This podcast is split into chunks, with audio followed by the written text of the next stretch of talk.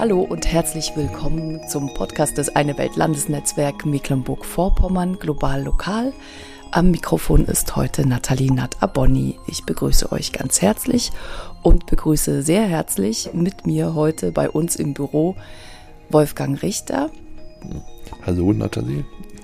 Wolfgang, wir kennen uns schon eine ganze Weile und zwar ähm, seitdem ich äh, für diverse Radioanstalten zum Thema Rostock-Lichtenhagen gearbeitet habe. Ja. 2012 haben wir uns äh, erstmals kennengelernt. Ich stelle dich ganz kurz vor und dann ähm, erzählen wir mal, worüber wir heute eigentlich sprechen.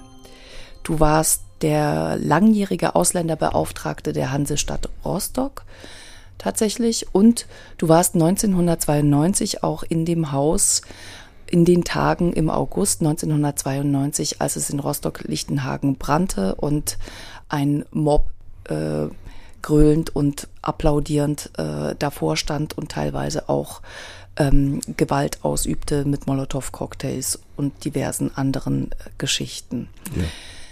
Seither bist du nach wie vor sehr aktiv, wenn es um das Gedenken von Rostock-Lichtenhagen, von dem Fanal geht. Das ist ein Thema, das dich ähm, bis heute auch beschäftigt. Und wir wollen heute gemeinsam darüber sprechen, ob und welche Parallelen die jetzige Situation, nämlich die zunehmenden Proteste gegen Unterkünfte für geflüchtete Menschen in Mecklenburg-Vorpommern, beziehungsweise gegen die Aufnahme von Menschen, die bei uns Schutz suchen, ähm, die es gibt, diese Proteste. Und wir wollen gucken, ob es da rassistische Kontinuitäten gibt, die sich durchziehen bis heute und die wir heute erleben. Wir wollen aber auch gucken, was die Ursachen sind dafür, eventuell. Und vor allem wollen wir aber vielleicht auch darüber sprechen, was jetzt als nächstes passieren muss, um ein Zusammenleben vor Ort so gut wie möglich gestalten zu können. Vielleicht sollten wir ähm, ganz kurz nochmal darüber sprechen, was in den letzten Monaten tatsächlich passiert ist. Das mal kurz rekapitulieren. Würdest du mal bitte schildern, wie du das wahrnimmst und ähm, was du so mitbekommst von diesen Protesten? Ja, es ist eine Zeit, wo Menschen äh, wieder zu uns flüchten, weil sie Not zu Hause haben. Es sind Menschen, die aus der Ukraine vor dem Krieg fliehen, den sie dort erleben müssen, wo sie äh, vor allen Dingen ja Frauen und Kinder sich und die Kinder in Sicherheit bringen wollen.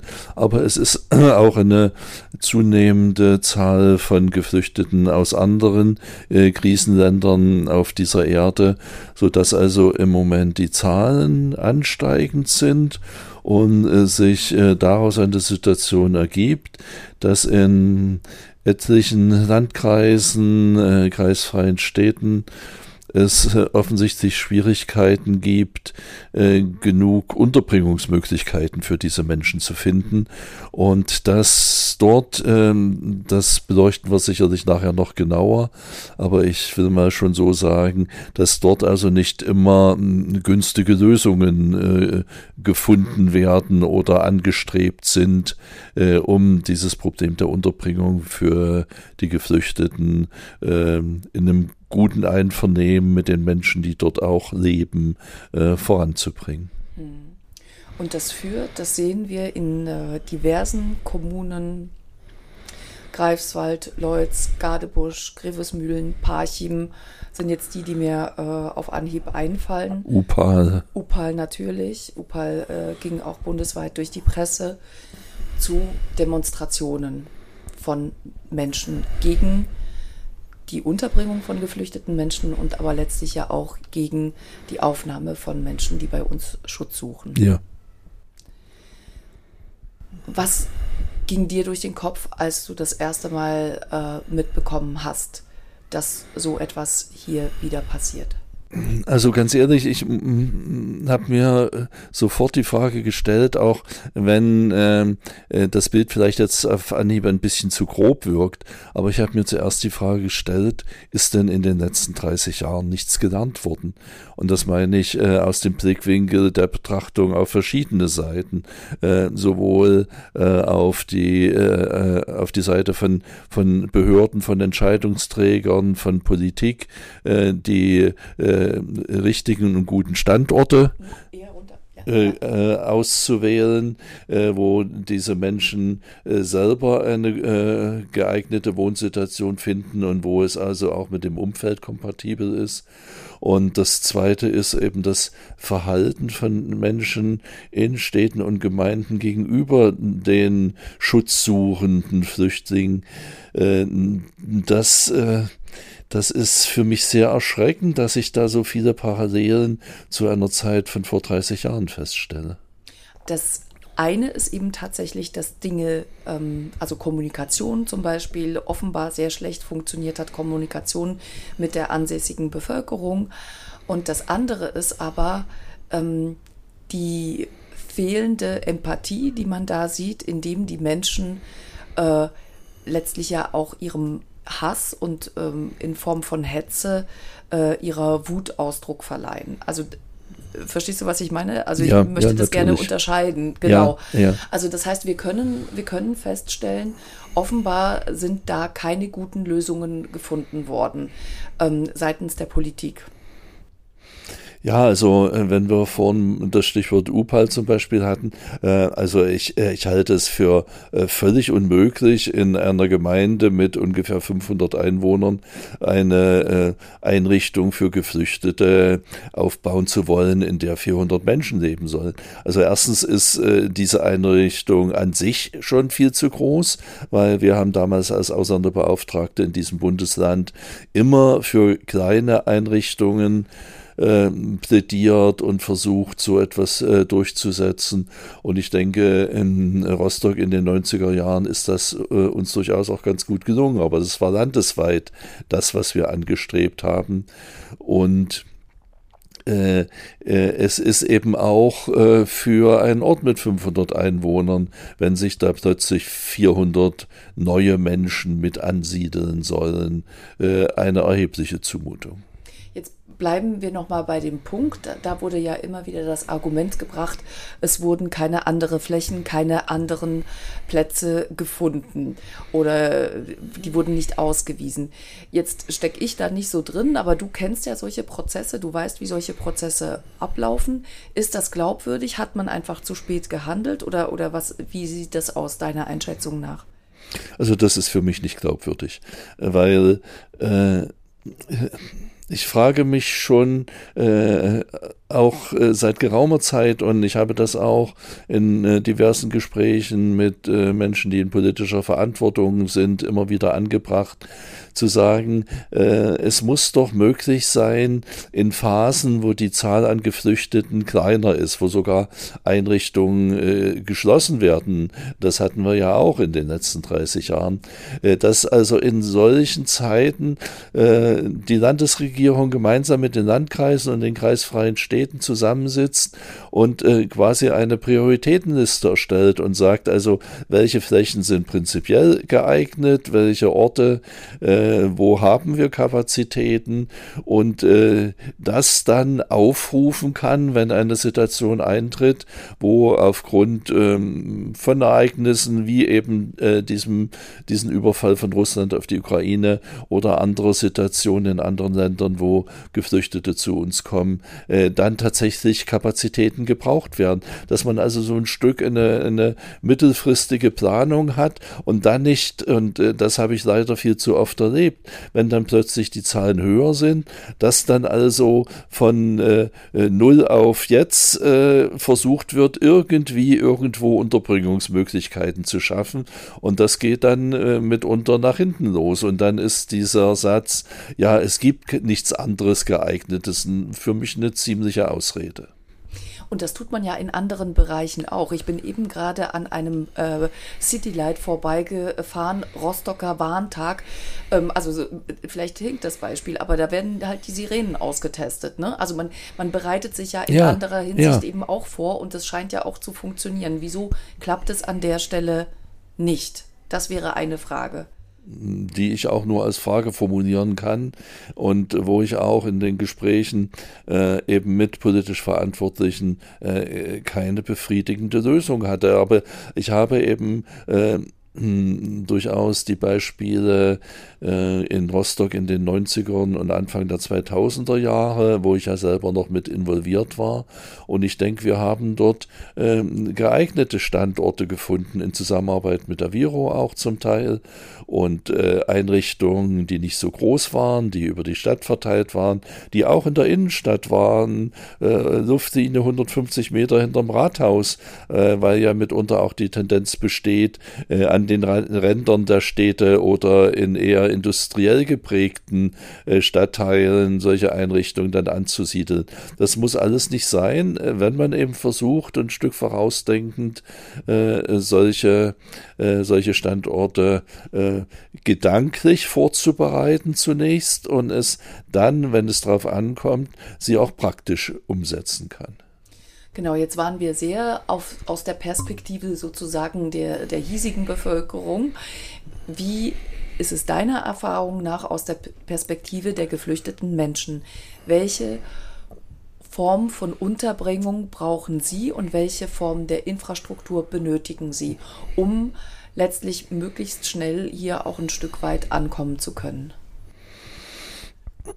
Ja, auf jeden Fall, äh, wenn wir einfach nochmal bei der Größe bleiben, äh, es müssen Standorte sein, kleinere, wo sage ich mal, jetzt, es kommt aber immer auf den Standort an, wo ähm, höchstens 100 Menschen untergebracht sind, äh, wo die Bedingungen in diesen Einrichtungen so ist, dass eben auch ein Stück Privatsphäre erhalten bleibt, wo es äh, möglich ist, dass äh, Menschen, die ja zunächst erstmal, wenn sie Asylantrag gestellt haben, im Asylverfahren sind oder ukrainische Geflüchtete, die dann Sprachkurs Überlegungen, äh, berufliche Ausbildung, äh, Arbeit finden können, äh, wo sie also das auch mit einer gewissen Ruhe tun können und bis dahin eben zum Beispiel äh, so eine simple Geschichte wie eben äh, Möglichkeiten dort auch äh, in, in Ruhe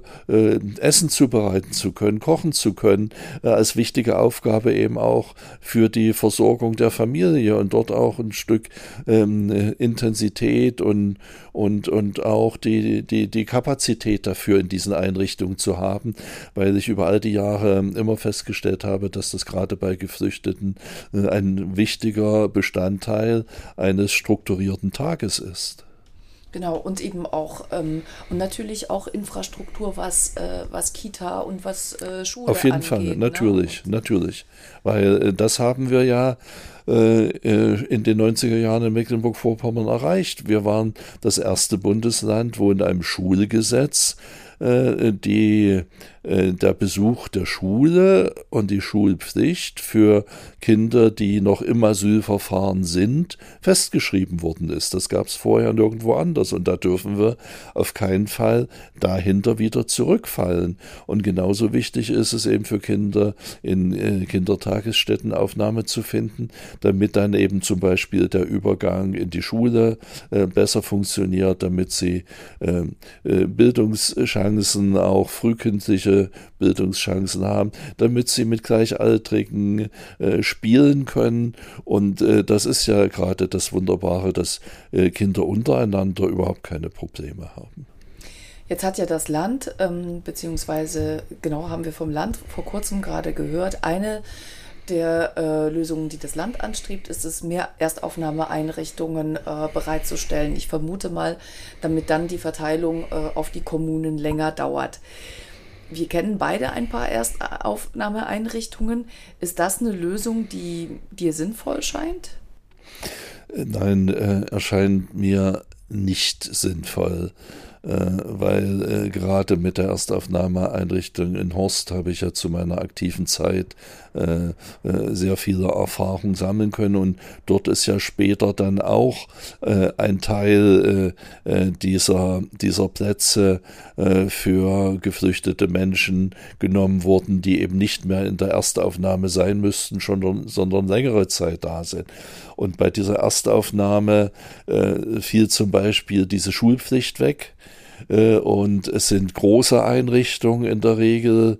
Also damals war Horst mit 600 Plätzen. Ich weiß nicht, wie viel heute, wie viele es heute sind, aber auf keinen Fall weniger. Äh, und äh, Erstaufnahme ist auch eine Einrichtung, wo Sozialarbeit Zuwendung zu den Menschen, zu den Geflüchteten hin äh, oftmals auf der Strecke bleibt, weil diese Einrichtung gar nicht dafür geeignet und gedacht worden ist. Hm.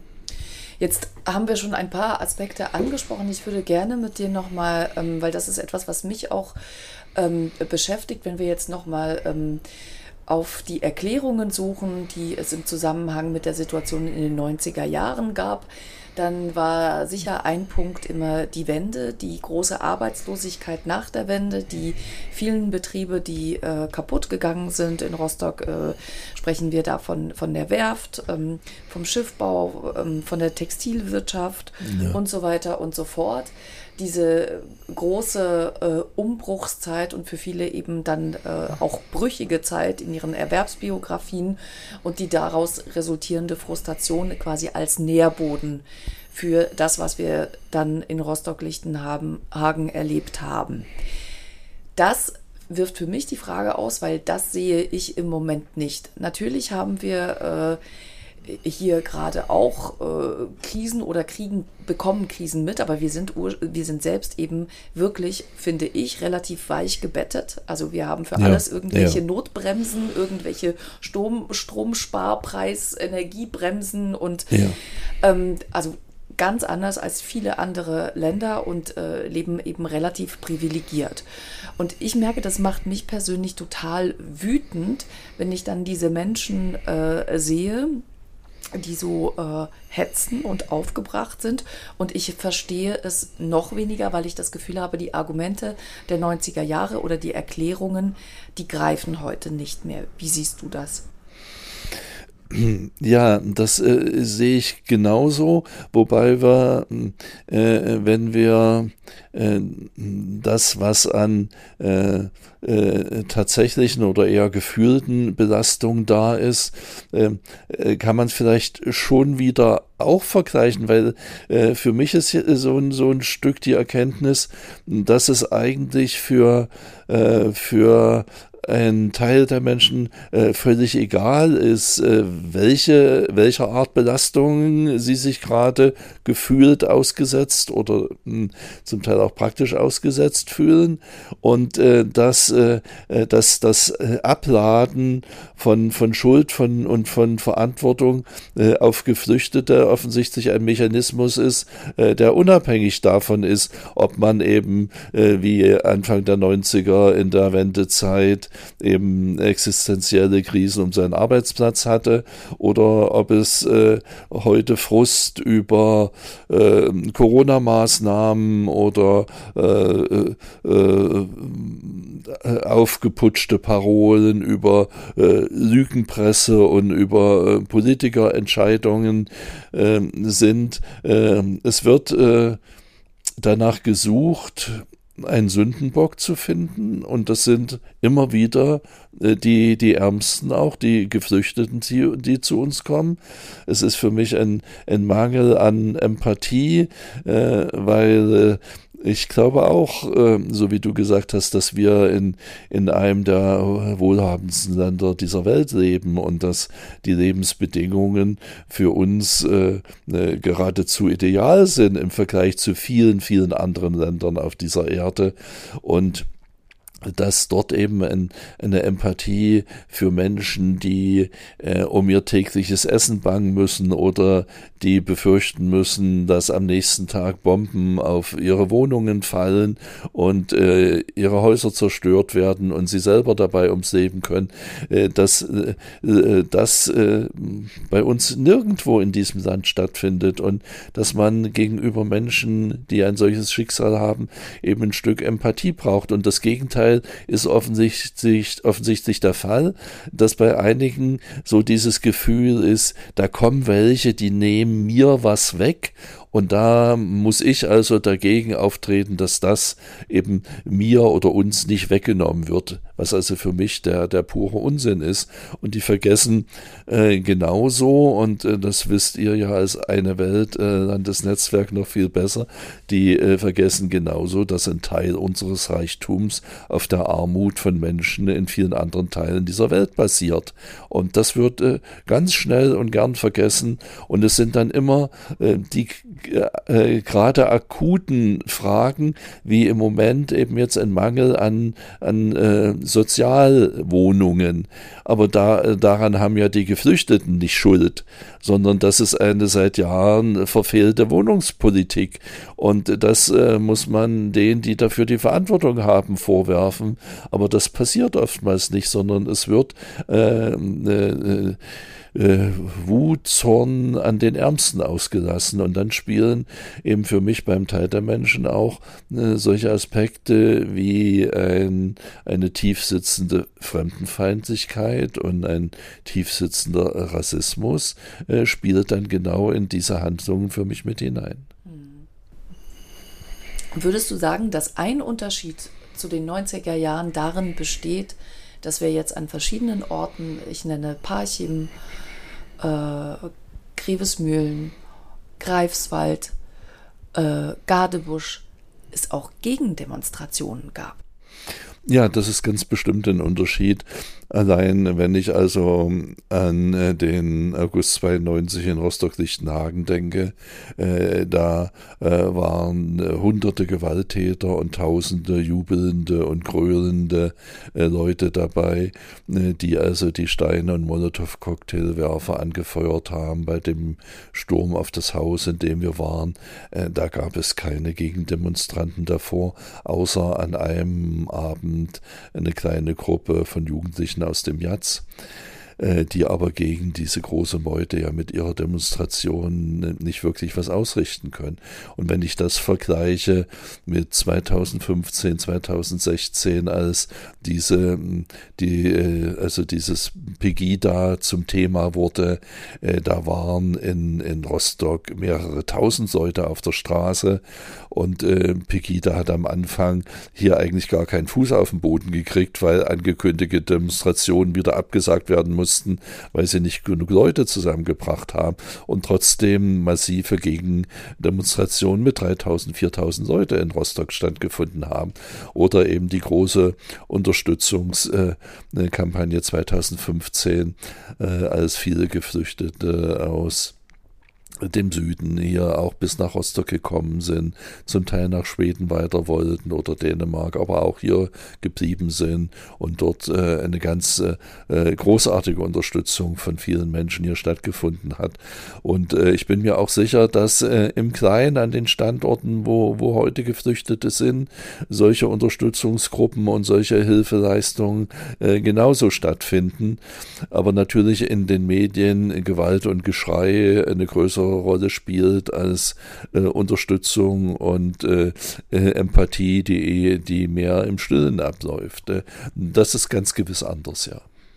Genau, das finde ich ist auch nochmal ein wichtiger Punkt, ähm, die Rolle der, ich glaube, über die sozialen Netzwerke und äh, äh, müssen wir da nicht sprechen, aber ähm, die Rolle der lokalen Medien, Print, Fernsehen, Radio, äh, die du ja durchaus auch mit beobachtest. Was, was bekommst du da mit? Also ich denke, sie spielen eine bessere Rolle als in den 90er Jahren, weil äh, bevor es äh, dann diese Gewalt in Lichtenhagen gegeben hat, habe ich eigentlich äh, mich über Ostsee-Zeitung, Norddeutsche Neueste Nachrichten, äh, aber auch ähm, lokale äh, NDR-Sendungen oftmals äh, fürchterlich geärgert und damals waren Zeitungen noch wichtig, da gab es noch keine sozialen Netzwerke. Äh, dass eben diese Position, den Frust auf äh, äh, in die Richtung der Geflüchteten zu schieben, von diesen Medien mitgetragen wurden und wenn man so will, eben ein Stück auch diese aggressive Stimmung gegen Geflüchtete dort in Rostock-Lichtenhagen mit angeheizt wurde. Das ist nicht mehr generell so. Also es gibt durchaus eben auch Beiträge über Hilfeleistung, über Unterstützung, über Migrantinnen, Migranten, Migranten, die hier beruflich gut Fuß gefasst haben und einen wichtigen Teil äh, von, von Leistungen äh, in, in das Leben äh, dieser Gesellschaft hier mit einbringen und ein, ein Teil davon geworden sind. Äh, sowas gibt es auch, aber es gibt eben auch immer wieder dieser Transport von Bildern, von Nachrichten, von Aussagen, wo Gewalt, Aggressivität äh, dort äh, äh, stattfindet und allein durch, äh, durch das Aufzeigen dessen und die Gewichte, der, der Umfang, äh, das gegenseitig, äh, wenn man das gegenseitig abwägt, äh, dass eben gerade diese Signale von Gewalt, Frust und Widerstand immer noch sehr, sehr stark sind und nicht der tatsächlichen Situation unbedingt gerecht werden. Und so ein Missverhältnis entsteht. Ne? Ja, ja, ganz genau. Aber äh, ich möchte hinzusetzen, äh, dass es äh, vielleicht noch ein Stück wichtiger ist, äh, dass man den Menschen, die zu uns kommen, äh, die Chance gibt, äh, die Sprache schnell und gut zu lernen, ihre beruflichen Erfahrungen, die sie mitbringen, durch ähm, zielgerichtete, passgenaue Qualifikation zu verbessern, ihnen möglichst schnell äh, auch den, den Weg äh, in, in Arbeit äh, öffnet und sie dann ja auch auf einer äh, anderen, gleichberechtigteren Ebene äh, mit äh, den Menschen, die schon immer hier leben, kommunizieren und umgehen können, dass sie einfach ein Stück dazugehören mit dem, was sie einbringen hier. Das halte ich für ganz genauso so wichtig.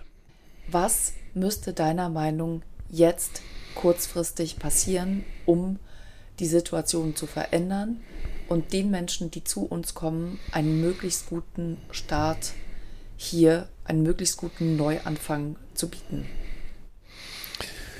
Also kurzfristig, äh, glaube ich, ist das A und O eine hohe Sensibilität äh, bei der Standortfrage, wo Menschen aufgenommen, untergebracht äh, werden können. Äh, dann gehört äh, auch sehr kurzfristig dazu ein, Netz von Unterstützungsangeboten und die Partnerinnen und Partner dafür gibt es. Äh, die gibt es. Man muss sie nur einbeziehen, man muss sie so früh wie möglich einbeziehen, man muss die Einwohnerinnen und Einwohner ähm, hinsichtlich der Informationen einbeziehen und dort eben schon möglichst die Partnerinnen und Partner anbieten, die eben auch äh, als Unterstützerin zur Verfügung steht, an die man sich eben auch mal wenden kann, wenn man eine Frage, eine Sorge, ein Problem hat, dass sich die, die Einwohnerinnen und Einwohner, äh, äh, zumindest der Teil, der nicht bewusst bösartig ist. Und ich glaube immer noch, äh, es ist die Mehrheit, die nicht bewusst bösartig bösartig sind, aber die in eine solche Situation von verschiedenen Seiten hineingedrängt werden. Die, die brauchen auch Angebote für Unterstützung und Hilfe. Und dann muss man gucken, dass Kindergarten, dass Schule, äh, dass äh, Sprachkursmöglichkeit, weil miteinander zu reden ist, ist immer ein, ein gutes Mittel, Konflikte abzubauen, äh, dann zustande kommen. Und das andere ist eher dann mittelfristig in, in Schulen, in Kitas, in in äh, Dorfgemeinschaften, in Städten äh, mittelfristig daran zu arbeiten, äh, ein Stück äh, mehr Wissen und äh, mehr Empathie über die Situation auf dieser Welt und die Situation von Menschen, die aus äh, Krisensituationen fliehen müssen, dort aufzubauen. Wolfgang, ich danke dir für dieses Gespräch. Vielen Dank. Ja, sehr gern, Nathalie. Und es war ein sehr angenehmes Gespräch mit dir. Danke. Das war Global Lokal, der Podcast des Eine Welt Landesnetzwerk Mecklenburg-Vorpommern. Heute mit Wolfgang Richter, ehemaliger Ausländerbeauftragter der Stadt Rostock. Die nächste Folge hört ihr dann Anfang Juni und gute Frühlingstage wünscht euch bis dahin Nathalie Nath Abonni.